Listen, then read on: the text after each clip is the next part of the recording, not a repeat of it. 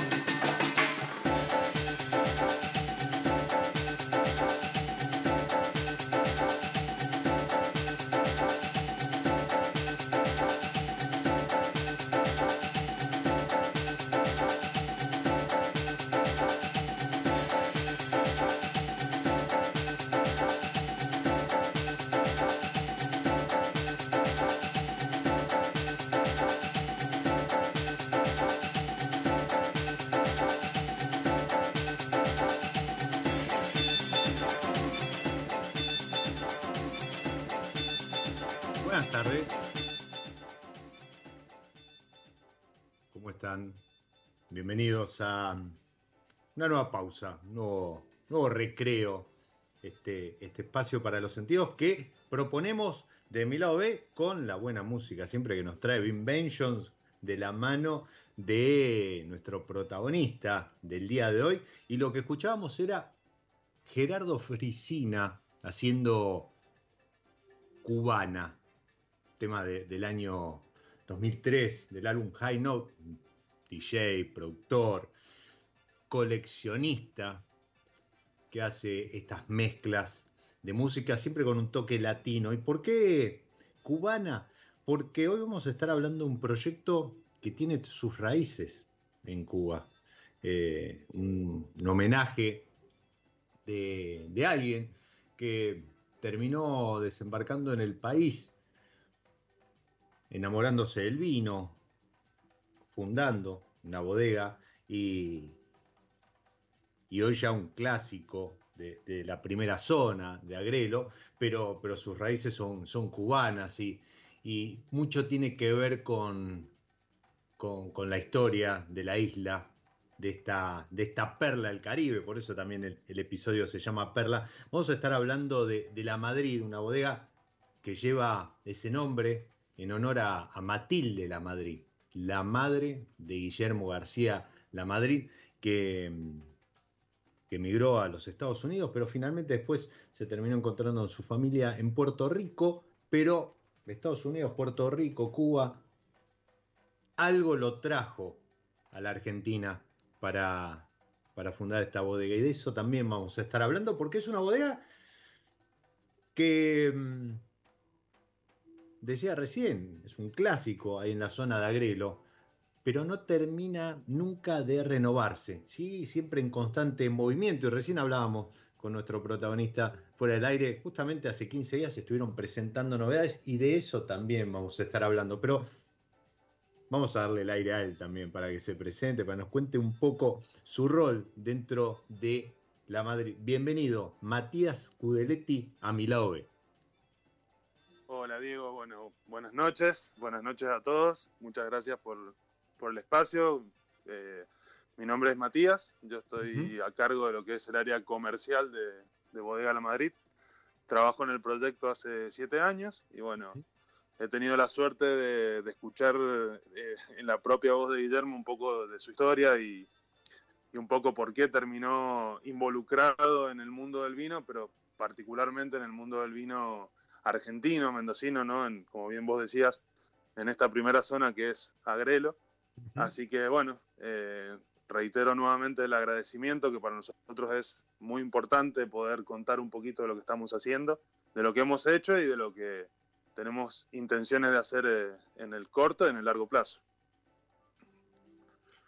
Y mm, bueno, primero me vas a facilitar la, tarea como, como comercial que sos, porque vas a poder explayarte fácilmente, ¿sí?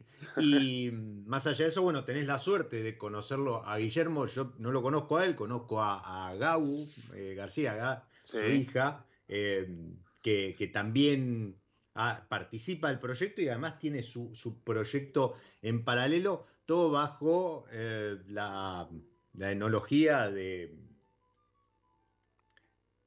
Uy, se me, borró el nombre, Evangelina. Angelina Yáñez, exactamente. Evangelina Yáñez, exactamente. Y, mm, pero pero me, me, interesa esto que mencionabas, ¿no? Vos escuchaste la historia de Guillermo de su propia boca, de su propia voz. Contanos un poquito eso, porque a ver, realmente Argentina le ha abierto las puertas desde lo vitivinícola a un montón de em, productores, entusiastas, incluso algunos que ni siquiera habían tenido un acercamiento al mundo del vino hasta que conocieron Mendoza, el NOA, Patagonia y demás y quedaron eh, flasheados con, esta tierra de vino y, decidieron invertir o armar algún proyecto o sumarse a algún proyecto. ¿Cómo fue el caso de, Guillermo? Porque yo contaba un poco este periplo que, es parte de su vida, pero de vuelta, eh, nos movemos de Cuba a Estados Unidos, después se termina reencontrando con, su familia en Puerto Rico, pero de ahí a hacer pie en agrelo, wow, hay como, como un salto. Sí, bueno, un poquito está todo vinculado a justamente su historia de vida. Guille nace en Cuba en los comienzos de, la revolución, fue todo muy, muy simultáneo. Si bien ellos no fueron una familia que estuvo vinculada a ningún partido revolucionario, tuvieron que pasar momentos muy difíciles y cuando Guille cumplió 11 años, entró en un, en un plan que se, llama, que se llamaba Peter Pan, donde algunas familias cubanas enviaban a sus hijos a, a Estados Unidos para que pudieran estudiar, eh, trabajar en algunos casos. En muchos casos esos niños no se reencontraban con su familia. En el caso de Guille tuvo la suerte de que cuando cumple 16 años logra reencontrarse con, su mamá Matilde, con, su papá Guillermo, y deciden mudarse a Puerto Rico porque encontraban un lugar muy parecido a su país natal. Cuando llegan a Puerto Rico eh, tuvieron que arrancar de cero. Uno de los grandes eh, negocios que tuvieron como familia fue la distribución de bebidas y alimentos. Con, esta, con este primer negocio, que fue la distribución de, alimentos, ellos fueron importadores de carnes y de pescados de diferentes lugares del mundo, entre ellos Argentina. Con este proyecto él empieza a conocer Uruguay, Argentina, a viajar principalmente por Buenos Aires, pero eso también lo conectaba mucho con, con nuestra vitivinicultura, porque venía, eh, de repente almorzaba en algún restaurante de, Buenos Aires o cenaba y empezaba a descubrir el mundo de sabores que tenía nuestra vitivinicultura. Eh, en algún viaje también hizo alguna escapada por Mendoza, hasta que en cierto momento de su vida, además de este proyecto, tenía restaurantes. Tenía un restaurante muy conocido que se llama Tierra del Fuego, donde se trabajaba mucho el vino argentino en, justamente en Puerto Rico. Y en su restaurante conoce a Alberto Arizu, eh, con quien hace una relación y a quien le comenta que él tenía como un sueño invertir en el mundo del vino y encontrar un lugar en el mundo donde él pudiese desarrollar este proyecto que era una bodega en homenaje a todo lo que, a todas sus vivencias, porque no, no vamos a alcanzar en entrar detalles, en, detalles de, las vivencias que ha tenido Guillermo en su vida para lograr los negocios, porque ha sido una persona que se ha involucrado. Él cuando compraba pescado no esperaba que llegara el, el, barco. Él se subía al barco e iba a pescar. O sea, él tuvo realmente historias de vida muy, muy apasionantes. Y eso hizo que cuando Alberto lo conociera y lo escuchara, lo primero que, que le recomendó fue que cuando volviera a la Argentina, lo, lo, llamara y que él iba a hacer conocer justamente la, lo que era la vitivinicultura mendocina.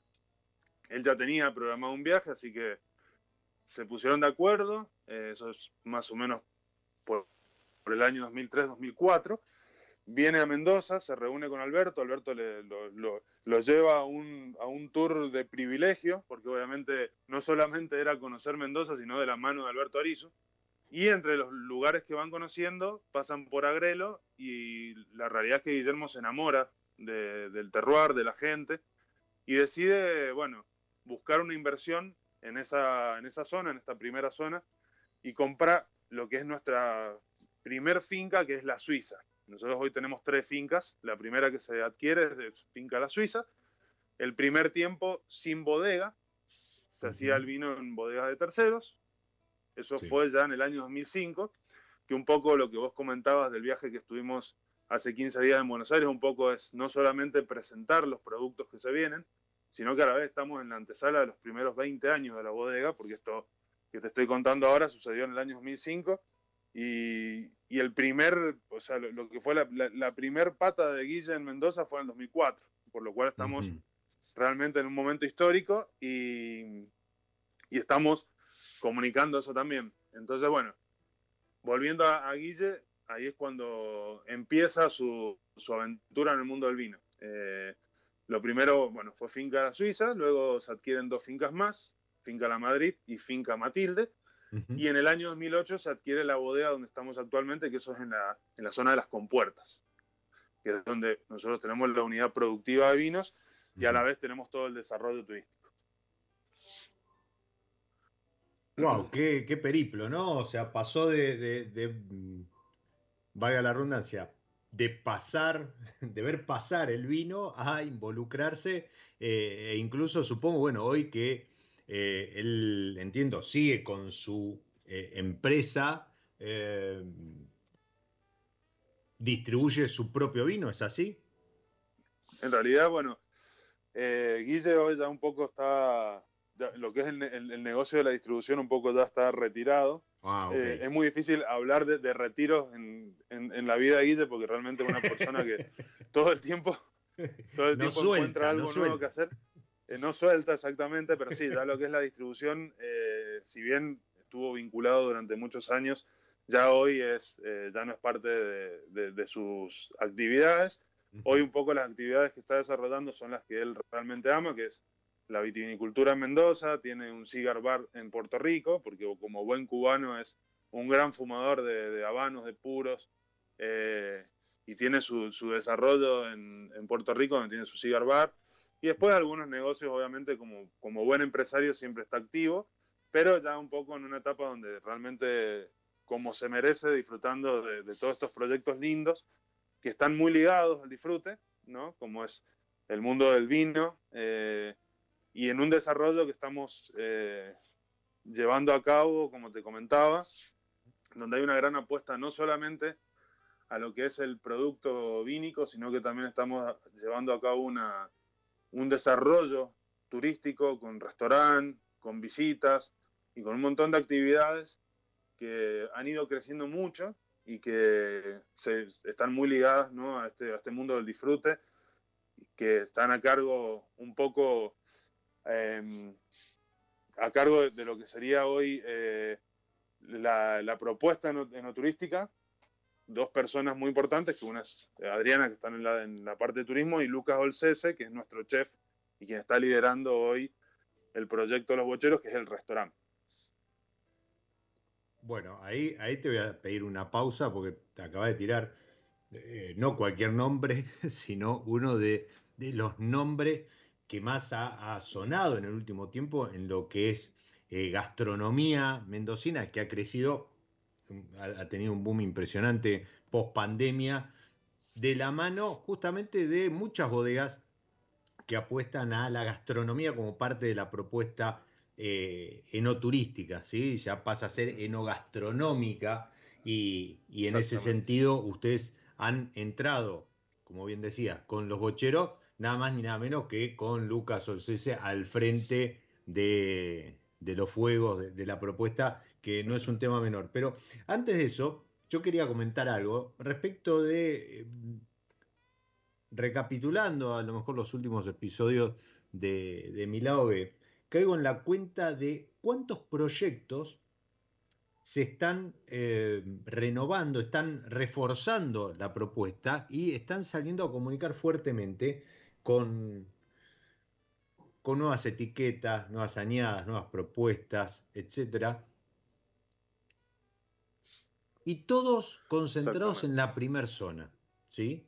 Vos acabas de mencionar, bueno, ustedes este, con, las fincas en, Agrelo y, la bodega en, las compuertas, eh, pero creo que esto viene de la mano, corregime vos, de esta, mm, de, esta nueva vuelta de tuerca a la denominación de origen, ¿sí? A la denominación de origen, estoy hablando de sí, de Cuyo, eh, que, ha sido como relanzada, ha abierto el registro, ha incorporado nuevas bodegas, nuevos proyectos y demás. ¿Ustedes cómo, están con ese tema? Porque creo que eh, habla además de revalorizar una primera zona que había quedado medio como no de costado, no digo en el ostracismo ni mucho menos, porque eh, ha seguido produciendo y los vinos hablan por sí solos, pero había quedado medio de costado a la luz de los flashes de las nuevas zonas, de las nuevas regiones. No solo hablo de Mendoza, sino del resto del país. ¿Cómo, están ustedes con ese tema?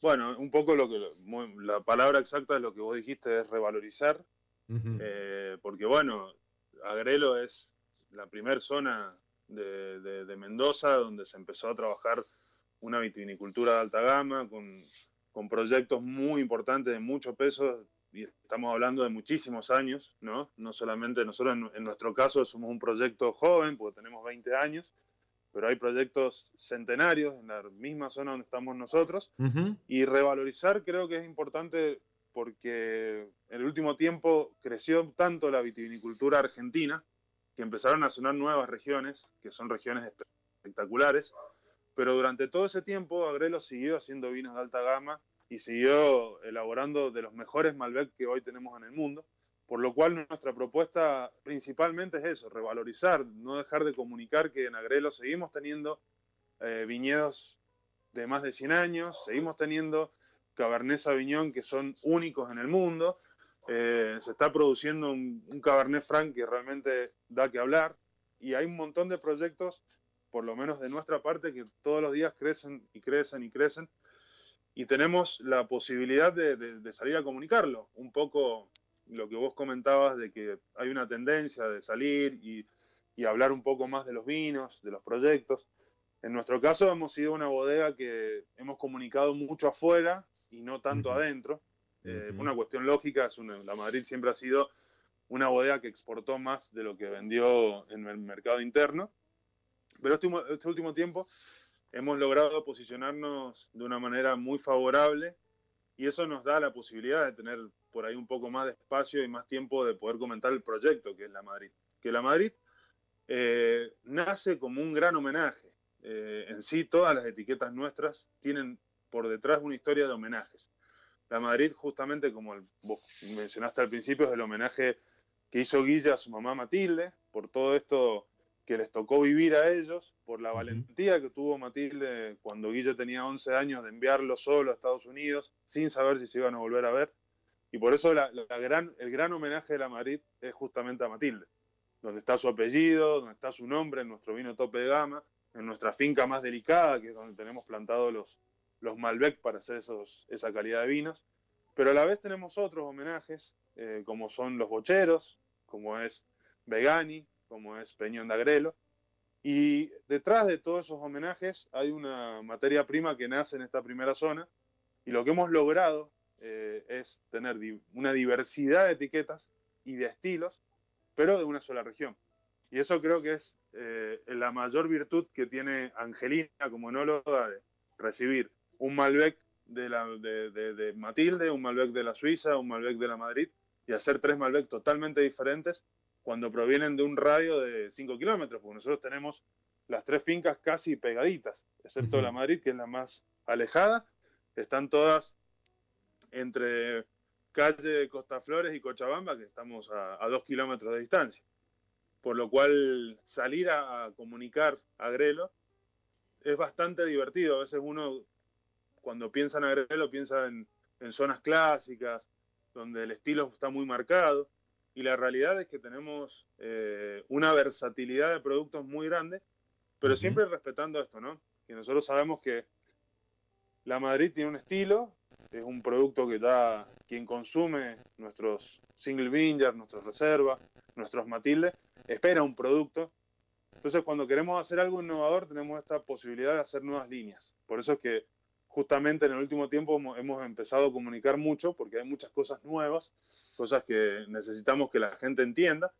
Eh, y te reitero, es muy, muy divertido porque de una sola región estamos haciendo casi cuatro o cinco estilos de vinos eh, totalmente diferentes, sin mencionar Sun Sun, que es el proyecto de Gaby, eh, que por ahí es la, parte más disruptiva que tenemos en el, en el, proyecto y que un poco se ha ido independizando, porque la realidad es que fue una línea que, que tuvo mucho éxito, que, que, por suerte sigue vigente y cada vez más, eh, pero lo que es la Madrid en sí tiene esto, ¿no? De que volvemos a una de las zonas más clásicas de Mendoza y tenemos la suerte de que en el último tiempo se ha revalorizado muchísimo Grelo y estamos encontrando perfiles de vinos que tal vez hace 20 años atrás, cuando empezó el, proyecto, cuando nació la Madrid, no nos imaginábamos que íbamos a poder lograr. Yo les dije, eh, el muchacho me iba a simplificar la tarea, ustedes vieron cómo perfil comercial, ¿no? Se, se, se, se explaya de, otra manera. Eh, yo agradecido, ¿sí? Le dejo el micrófono, él lo comunica. Y mm, hablando en serio, mencionaste un par de cosas que quiero rescatar. Primero, eh, cuando se habla de primera zona, en, contraposición a otras, y, no, no, esto no es eh, primera zona sí, Valleduco no, o Valleduco sí, primera zona no, sino me refiero a otras zonas de todo el país, de todo el país, donde hoy hay una diversidad increíble, donde te encontrás con vinos desde el NOA hasta la Patagonia, que hasta te parece eh, increíble cuando eh, conoces el origen que esos vinos se estén produciendo en el lugar que se están produciendo. Pero centrémonos en, algo muy particular. Muchas veces se habla de la primera zona y se lo asocia con, con Malbec o con vinos a lo mejor más cálidos, más gorditos y demás. Eh, acabas de hablar de variedad, de diversidad. Eh, acabas de hablar no solamente de Malbec, yo de hecho estoy disfrutando eh, una botella con la firma de, Angelina Yáñez, a quien agradezco, eh, un Cabernet Franc 2018 Gran Reserva, que tiene una, jugosidad increíble, una frescura impresionante, a pesar de que tiene su, grado alcohólico, su estructura, su peso en boca y demás.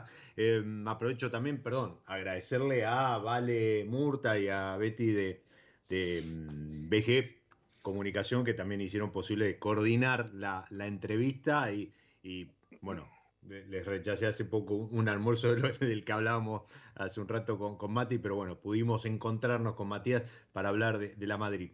Y, mm, y, los Cabernet Sauvignon de Agrelo, dijiste únicos en el mundo, y creo que ahí hay que poner también el foco, ¿no? Cuando viste, cuando se dice que va a reemplazar el Malbec, no, el Malbec no lo reemplacemos con nada, pero acompañémoslo con Cabernet Sauvignon de Agrelo, viste, con Pinot Noir de altura, con, con, este, con blancos, con cortes de, diversas regiones y demás, porque creo que ahí seguimos teniendo mucho, mucho para mostrar al mundo. Y, y mencionaste eh, los bocheros como línea también, que, son, que, es una de las últimas novedades junto con Peñón. Y, creo que eso habla también, a ver, no solo de eh, de ser una zona clásica, de ser un proyecto, a pesar de este, ir camino a sus primeros 20 años de, historia, de ser un proyecto clásico de Agrelo, pero también habla de la eh, cintura, se puede decir, de la flexibilidad que tienen al momento de reinterpretar las variedades en conjunción con la zona. Ni hablar, ¿sí? Eh, está muy bueno que, lo hayas dejado eh, en, un costadito, no porque no tenga nada que ver con la Madrid, sino porque Sun Sun fue relanzado, como bien decía, ¿no? como un proyecto en sí mismo, con un perfil totalmente diferente, con, vinos que explotan de frescura, de, expresión y demás. Y, además, bueno, escucharla hablar a, a Gabu de, sus vinos, de su Sun Sun, eh, es, todo un placer en sí mismo, ¿no? Sobre todo si encima lo acompañas con una copa de Sun Sun en, en la mano. Pero, ¿cómo, es esto de em, los bocheros, que además, bueno, eh, toman el nombre de la línea para seguir homenajeando a estos eh, jugadores de bocha, ¿sí? Porque en definitiva es eso, los bocheros, para vos del otro lado, si nunca oíste hablar del juego de bocha, eh, era un juego en el cual se entretenían entre, callejones en, vendimia, pero además eh, en todo el país se jugaba las bochas, en, las plazas, incluso acá en la ciudad de Buenos Aires todavía se encuentran algunas canchas que de tanto en tanto este, hacen, hacen sonar las bochas, los bocheros, pero contanos un poquito de estas dos líneas, los bocheros y de Peñón. Bueno, eh, volviendo a esto que hablábamos de que la Madrid es un gran homenaje cuando se compra la bodega, ¿sí? que es, de ahí nos trasladamos un ratito a las compuertas, que es donde está ubicada nuestra unidad productiva, eh, lo que es la propiedad perteneció a una familia de la región que se llamaba Masa Peralta. Ellos fueron durante mucho tiempo grandes impulsores de la urbanización de las compuertas, tenían un almacén de, ramos generales. En el año 1950 construyeron una bodega para que la gente de la zona, que la, la mayoría eran productores de uva y no muchos productores de vino, tuvieran un espacio comunitario de, elaboración, como si pudiésemos hablar de una especie de cooperativa, y a la vez fueron grandes eh, eh, impulsores del, juego de la bocha en Mendoza, no solamente en, la región de las compuertas. Había una cancha de bochas donde hoy está ubicado nuestro restaurante, que era muy emblemática porque una de las características que tiene el juego de bochas es que generalmente es eh, en, el club social, como bien vos decías, en la plaza, y convoca a, vecinos, amigos, pero realmente juegan personas de la misma región o del mismo barrio. Esto lo que tenía emblemático era que era una, una cancha que pertenecía a una liga de bocheros y era una de las pocas donde se trasladaba gente de otros departamentos, incluso en algunas fechas de otras provincias, a jugar en esa, en esa locación y se armaban torneos bastante interesantes. Eh, la anécdota es que cuando nosotros llegamos y empezamos un poco a, reconstruir la casona, luego se, empezó a allanar el terreno para, hacer el restaurante, lo primero que nos preguntaban los vecinos era si íbamos a recuperar esa cancha. Entonces, nos parecía tan emblemático y tan eh, importante para el desarrollo también de, la parte social, ¿no? desde, desde Bodega La Madrid, poder hacer un homenaje a esa historia, que no se nos ocurrió mejor manera que empezar con el vino. Pero el vino fue una parte de ese homenaje, porque eso lo fuimos un poco ampliando, hoy tenemos el restaurante, replicamos la cancha de bochas, y cuando empezamos un poco a indagar en qué vino teníamos que hacer, tenía que ser un vino justamente que, que se relacionara a algo tan clásico como un juego entre amigos, un juego donde generalmente iba acompañado de vermú, vino, eh, en el caso nuestro también tenemos un, pequeño espumante que hacemos para el restaurante, pero es básicamente eso. Bochero es un homenaje a esa tradición. El vino es un vino que tiene que ser fácil de beber, eh, con una fruta que, invite a no solamente probar una copa, sino compartir una botella entre amigos y acompañe un juego, ¿no? Que tiene que ser un vino justamente muy bebible. Es un vino fresco, eh, que generalmente nosotros recomendamos a tomarlo a una temperatura un poco más baja que los tintos tradicionales. Y es, el, es la, digamos, el, representante de la mesa de nuestro restaurante, porque todos los, los, por lo menos lo que es la parte del menú tradicional, está acompañado con esta línea. En el caso de Peñón, es algo un poquito más complejo. eh, nosotros cuando empezamos a, desarrollar estos nuevos productos, que primero fue los bocheros, luego fue Zoom Zoom, y vimos que había una gran aceptación por nuestros consumidores o, también nos permitía abrir nuevos mercados, porque eran perfiles diferentes por ahí a lo que ya teníamos en nuestro, nuestro portfolio original de la Madrid. Eh, teníamos intenciones de hacer algo por este camino de vinos frescos, con buena acidez, pero que fuera alta gama. Eh, y hay una, una característica en nuestras tres fincas, volviendo un poco a lo que hablábamos de los cabernet y de, de las variedades no tan convencionales como estamos acostumbrados a trabajar nosotros en esa región que es el Malbec, que nos dábamos cuenta que las tres fincas, en las tres había una variedad que resaltaba por demás. En Matilde obviamente es Malbec, porque es lo único que tenemos plantado. En la Suiza, el Cabernet Sauvignon realmente siempre dio productos únicos, con muy buenos puntajes, muy buena aceptación. Es un Cabernet Sauvignon en todas las líneas que nacen desde esta finca, que realmente ha funcionado muy bien en Estados Unidos, un, un mercado difícil para el Cabernet porque tenés competencia directa. Y en el caso de Finca La Madrid, tenemos un Cabernet Franc, una planta de Cabernet Franc que es bastante joven, pero desde las primeras cosechas daba una calidad realmente destacada. Entonces decidimos que había que hacer un homenaje a las fincas. Un homenaje porque realmente es donde nacen nuestros vinos. Nosotros tenemos esa filosofía que si no tenés buena materia prima, si no tenés un buen cuidado en el, en el viñedo, es muy difícil llegar a ser un producto alta gama. Por lo cual, el homenaje a ese trabajo es justamente Peñón de Agrelo.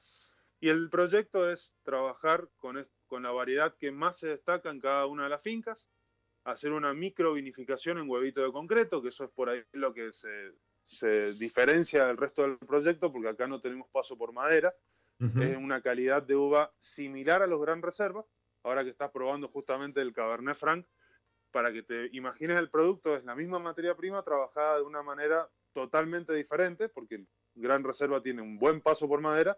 En el caso de Peñón, trabajamos 100% en huevito de concreto, con un porcentaje de raspón, que por ahí para quienes no, no conocen el concepto, el raspón es la parte leñosa del racimo que generalmente se separa cuando la uva pasa por la espalidadora previa a lo que sería la fermentación alcohólica, se separa ese, ese raspón, esa parte leñosa. En esta línea usamos entre un 5 y un 10% para aportar por ahí la parte de estructura, aromas y sabores que no vamos a tener por el paso con madera, pero que lo podemos lograr con, esta, con este paso, digamos, de raspón del raspón durante el proceso, durante un tiempo y una determinada cantidad, porque el exceso de raspón también nos puede generar aromas y sabores amargos, por lo cual está muy controlado. Acá también es muy importante el, trabajo que se hace desde el departamento de enología, que un poco hemos mencionado a Angie, pero Angie trabaja con cuatro enólogos más, es decir, que la bodega hoy tiene un equipo de enólogos bastante amplio, desde la parte de laboratorio, bodegas, eh, control de calidad, y bueno, ellos un poco lo que hacen es justamente tratar de, buscar ese equilibrio entre el producto que queremos lograr y siempre mantener la calidad final, que es el objetivo de la Madrid, creo que desde el principio, ¿no? Siempre hemos buscado hacer vinos que se destaquen por, su calidad.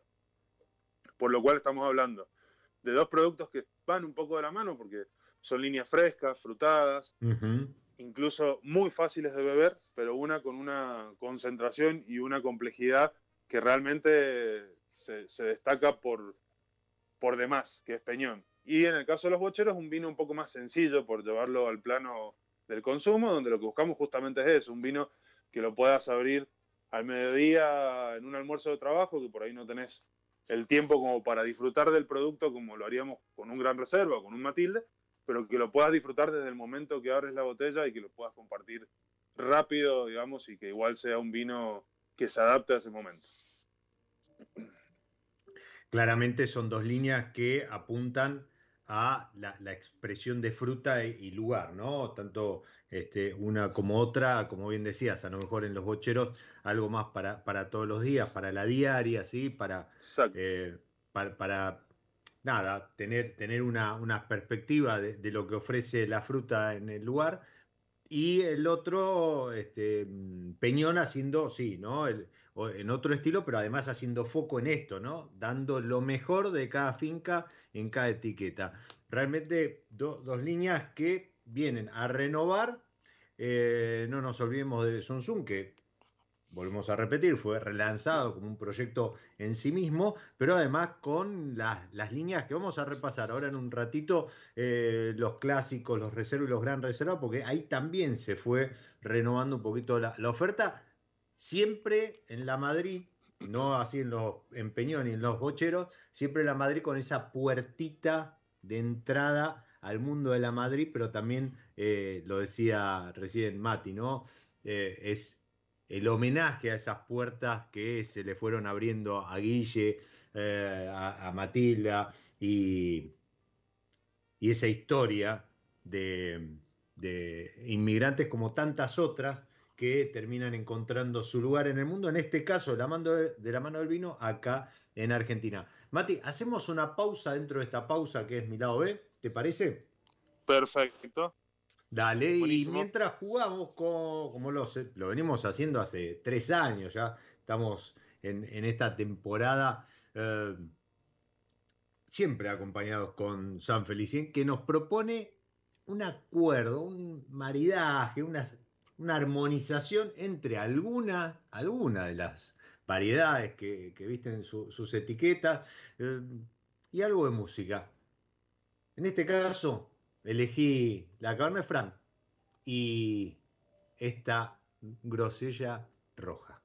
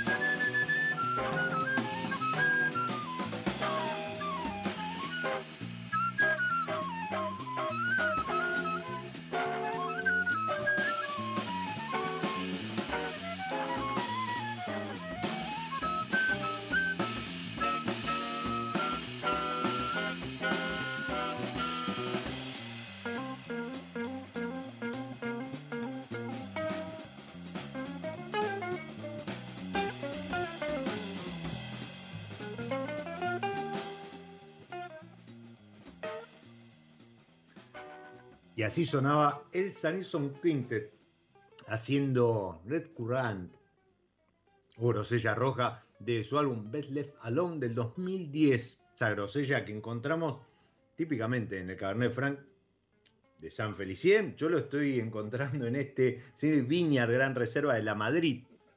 En esto de identificar lugares, justamente Cabernet Franc que viene de esa finca La Madrid. Y mientras tanto, mientras estaba con, copa en mano, estaba chusmeando arroba La Madrid en Instagram y me encontré, mira, planazo, se vienen cuatro días, fin de XXL y capaz que vos tenés planificado eh, un viajecito a Mendoza o estás en Mendoza o Neuquén y te haces una escapada o Córdoba y vas a hacer algo de no turismo.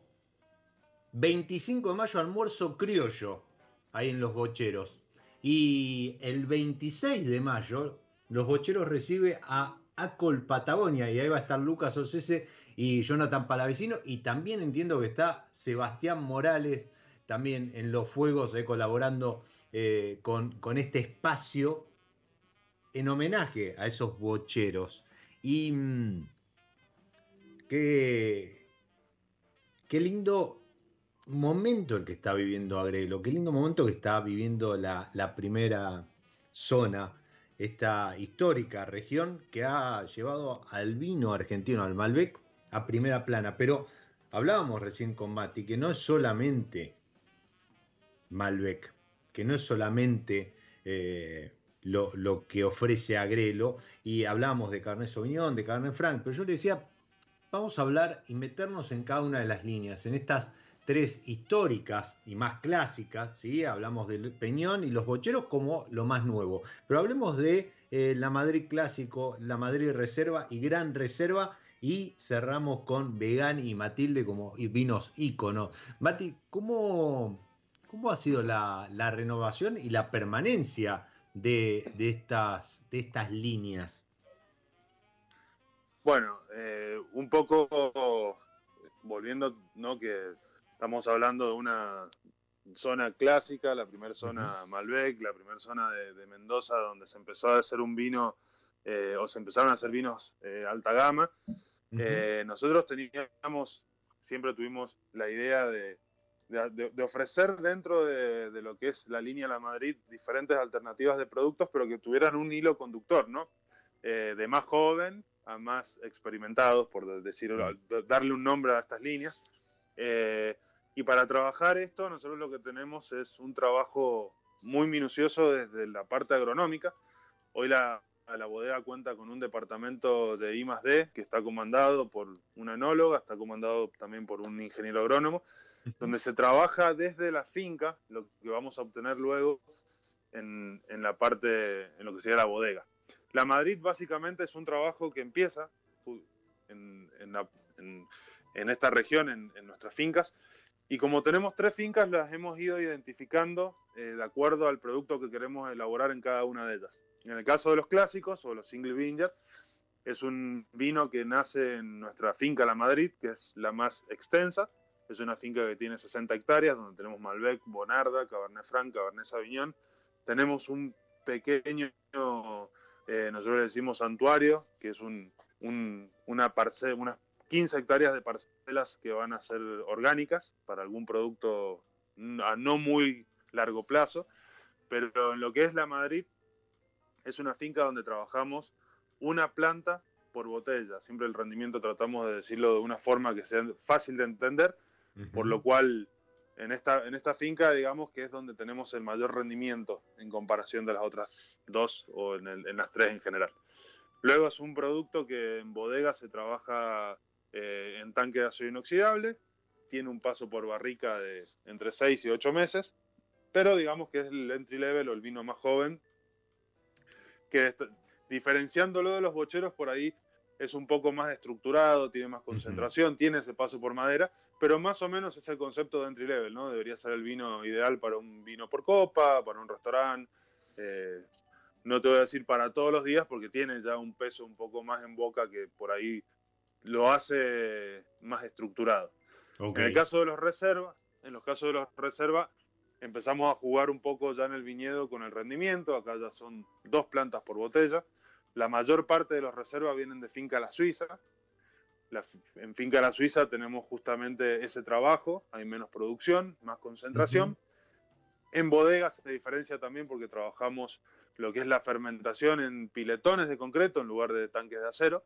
Y luego hay un paso por barrica de segundo y tercer uso de no menos de 12 meses. Esto acá tenemos Malbec, Cabernet Franc, Cabernet Sauvignon y Bonarda, que también la Bonarda para nosotros es una cepa muy emblemática. Bonarda de la Madrid siempre ha sido eh, un, Bonarda que, representa a la cepa para hacer productos alta gama y me ha pasado de que mucha gente nos conoce por la Bonarda y eso me parece muy positivo porque es justamente hablando de reivindicar Agrelo, la cepa Bonarda también es una cepa que hay que reivindicar como una cepa alta gama, por lo cual que nos tengan como referencia me parece muy interesante. El, perdón, sí, a ver, si la memoria no me falla, el violeta, ¿no? Exactamente. Ahí va. La, etiqueta violeta es del Bonarda, la, etiqueta naranja es del Cabernet Franc, la etiqueta roja es del Cabernet Sauvignon y la azul es del Malbec, en, en lo que sería la línea de reserva. ¿sí? Sí, sí, sí. En, los gran, en los gran reservas tenemos tres cepas, o sea, tenemos tres variedades, Malbec, Cabernet Franc y Cabernet Sauvignon. Aquí ya empezamos a trabajar microvinificación, se hace doble selección de uva. Esto una parte viene de finca La Suiza como los reservas y una parte de finca Matilde, que es el Malbec. Se hace doble selección, es decir, que vamos seleccionando ya en el viñedo qué racimos vamos a utilizar y cuáles no. Y luego en bodegas hace una segunda selección en la etapa del despalillado, porque este es un vino que va a fermentar en huevito de concreto. Pero solamente va a fermentar en huevito de concreto. Hacemos la microvinificación y luego lo pasamos a barrica de primer y segundo uso donde va a estar aproximadamente 18 meses. Que ese, ese, 18 meses es un trabajo que hacemos en bodega cuando encontramos ya que, lo, que tiene la concentración y, que logró ya el desarrollo tánico que se busca justamente durante esa crianza, lo pasamos a botella y siempre son vinos que tienen por lo menos dos años de crianza en botella extra al, año y medio casi de barrica. hasta acá, discúlpame, hasta acá eh, todo viñedo propio, ¿Es así? Todo viñedo propio. Exactamente. ¿En, Peñón y los bocheros? El, proyecto La Madrid, el 99% es uva propia. Ah, ok, el, bien. El 1% que nos representa uva comprada es el blanco de los bocheros. Bien. Y el naranjo de Sun que son los únicos dos mm. vinos que hacemos con, uvas de tercero. Naranjo es un Sauvignon Blanc de la zona de Medrano y el blanco de los bocheros es un, es un corte entre Sauvignon Blanc de, del Valle de Uco y Chardonnay de Agrelo. Bien, bien. Y el, eh, resto, pregunta. Perdón, pregunta. Sí, sí, sí. ¿Podríamos esperar algún blanco en, la Madrid, en, no sé, en el clásico o, o, algo? ¿O no? Por ahora el foco está puesto en lo que hay plantado, que son tintas. Bueno, eh, un poco lo que te comentaba de este departamento de I+D es justamente eso, ¿no? Buscar eh, seguir desarrollando productos que creemos que tenemos la capacidad de, desarrollar. Eh, este pequeño santuario que tenemos, hay mucha cepa blanca plantada. En las compuertas, donde tenemos actualmente la bodega, hay una finca de 1.2 hectáreas, donde tenemos muchas eh, cepas blancas también ahí plantadas. Que con esas fincas se vienen algunas novedades, algunas novedades muy interesantes. Son microvinificaciones, porque estamos hablando de un terreno muy chiquito. Eh, pero sí, si volviendo a la pregunta, sí, tenemos muchas ganas y estamos desarrollando productos de cepas blancas, de cepas blancas propias, ya no son cepas blancas de terceros. Eh, y es un, es, un, es un estilo y una eh, un producto que, tenemos muchísimas ganas de desarrollar, no solamente con vinos tranquilos, sino también con algo de espumantes. Wow, bueno, metimos, metimos, además de las novedades, metimos alguna, alguna primicia, algún anticipo ahí de lo que se puede venir. una, bombita. Una bombita, bien, bien, bueno, siempre agradecido. Yo, inclusive, si se trata de Blanca, no reniego en absoluto Sí, Angelina, si estás ahí del otro lado, Angelina, este, no reniego en absoluto de este Cabernet Franc que está impresionante. Porque, eh, creo que incluso le hemos encontrado la vuelta en Argentina al Cabernet Franc y el equilibrio justo entre la, nota herbácea y la, cuota de madurez, ¿sí? Que, lo hace un poquito más pesado y, y, se disfruta mucho. ¿sí? Así que, no, para nada pero si se viene algún blanco, algún corte blanca, alguna burbuja y demás, siempre bienvenida. Y mm, te decía, esto, la línea La Madrid clásica, y nos está quedando la, cuestión a lo mejor más de, vino ícono. Por un lado, Matilde, que obviamente es el homenaje dentro de todo el homenaje que Guillermo ha, hecho a su madre, ¿sí? a, esa, a esa mujer como bien él dice, que le abrió la puerta para, para que pudiese eh, construir su propia vida. Matilde en sí mismo es, ese homenaje y Vegani que serían los íconos, ¿verdad? Claro, Vegani es una línea, eh, volviendo a los homenajes, es el homenaje de Guille a sus hijas. Vegani el, nombre está formado por las iniciales de, sus tres hijas, Beatriz, Gabriela y Nicole. Eh, la línea hoy, hoy está formada solamente por un vino que es el Reserva, pero tenemos eh, en desarrollo un vino ícono que estaría a la altura de Matilde.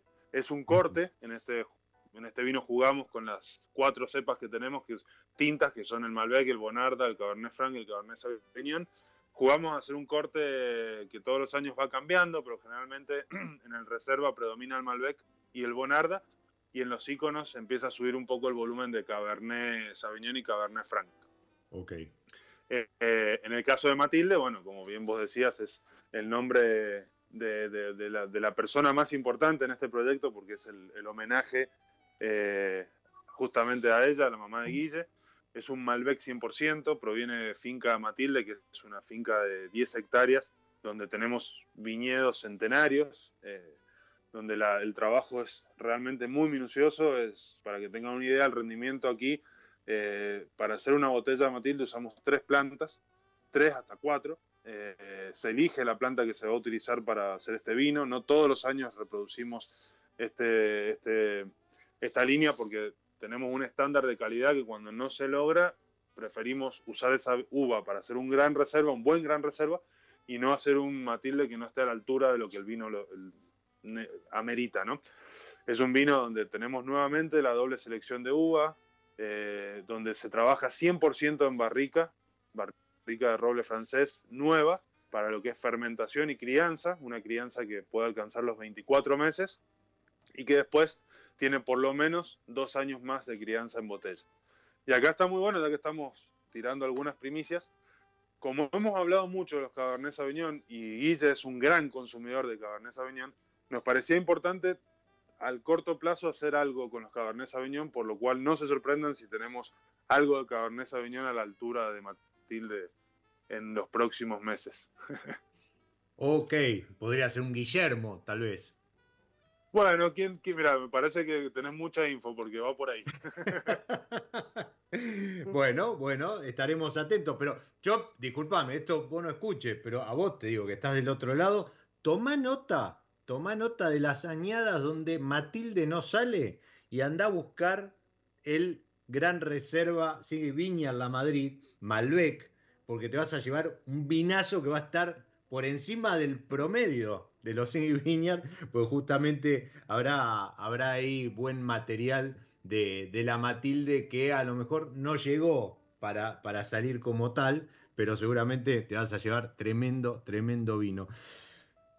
Impresionante el recorrido, impresionante también haber este, ahí capturado algunas novedades, algunas primicias, ¿sí? Esto de, de tener primero un equipo de I D trabajando en conjunto tanto eh, desde la enología como desde la parte agronómica, pero a las puertas de un fin de XXL, eh, Mati, yo no me, quiero, no me quiero despedir, ya se nos está escapando el episodio prácticamente, no me quiero despedir sin antes eh, hacer una breve, un breve repaso. Hablamos de los bocheros, ¿sí? del restaurante, de la propuesta, incluso mencionaba esto que, que pueden ir a ver ahí en, en arroba la en Instagram, tienen incluso un link tree para, para ver, seguramente habrá para reservas, contacto y demás, pero contanos eh, qué propuestas hay para este fin de XXL, pero si no para todo el año, cómo se planta la Madrid en este crecimiento del enoturismo que estamos teniendo en el país.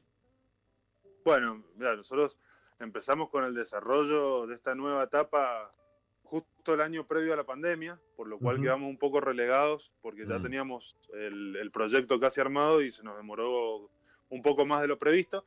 Eh, si bien, como vos decías, estamos a la víspera de un fin de XL que realmente nos sorprendió porque tenemos casi, te diría, lo que es el, restaurante eh, totalmente cubierto, eh, porque tenemos un, un restaurante con una capacidad no te voy a decir limitada, pero sí bastante eh, eh, acotada, por ahí comparándolo con otros proyectos gastronómicos, porque lo que buscamos un poco también de la mano con lo que es la marca y el, y el proyecto La Madrid en general, buscar calidad no solo en el producto, sino también en el servicio.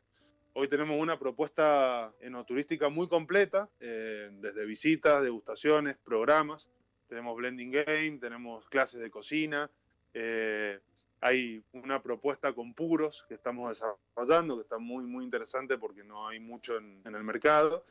Y lo que es el restaurante, eh, como mencionábamos, de la mano de Lucas, que es un chef de, realmente de, los grandes chefs que hay en Mendoza y que a la vez es muy proactivo, tiene mucha dinámica a la hora de, generar proyectos, ha logrado con el restaurante realmente eh, equilibrar mucho lo que es la, vitinicultura con la, con la, gastronomía que se propone.